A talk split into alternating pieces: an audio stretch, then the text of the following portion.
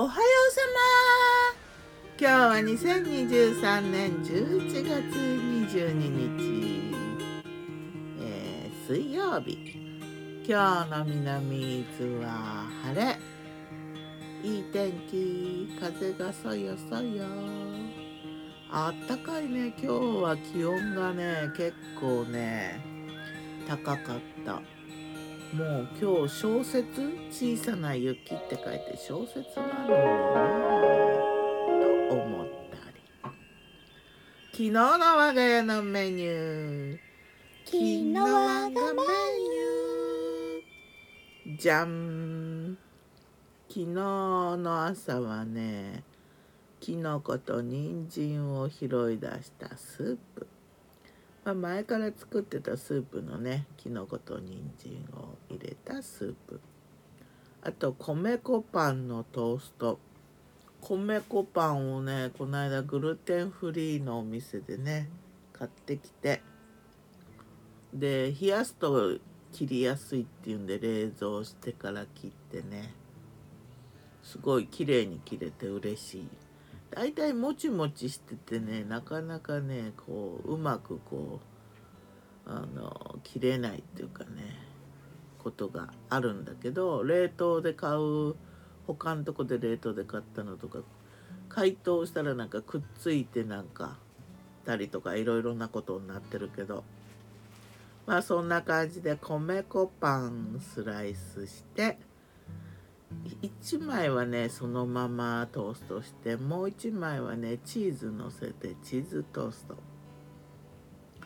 あとはミックスナッツでしょ？それとバナナヨーグルトバナナヨーグルトがけ。そして青汁豆乳。青汁粉入れた豆乳。スペアミントティーで朝だな。おやつはね焼き芋。うんとね紅はるかと鳴門金時と紅あずまっていう3種類のさつまいもを焼き芋にして食べ比べした。楽しかった、うん、一番人気はね紅はるかだな。しっとり系系でね一番甘かった。まあ個体差があるからね一概にどうとは言えないと思うけど紅はるかはねなかなかね我が家では一番人気だったね。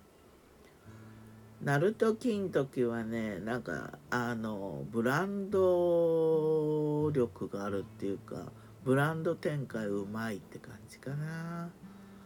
中では一番ねお高かったんだけどねちょっと昔のあの焼き芋ってこんなんだったねっていう感じの味。うっすら甘くてね。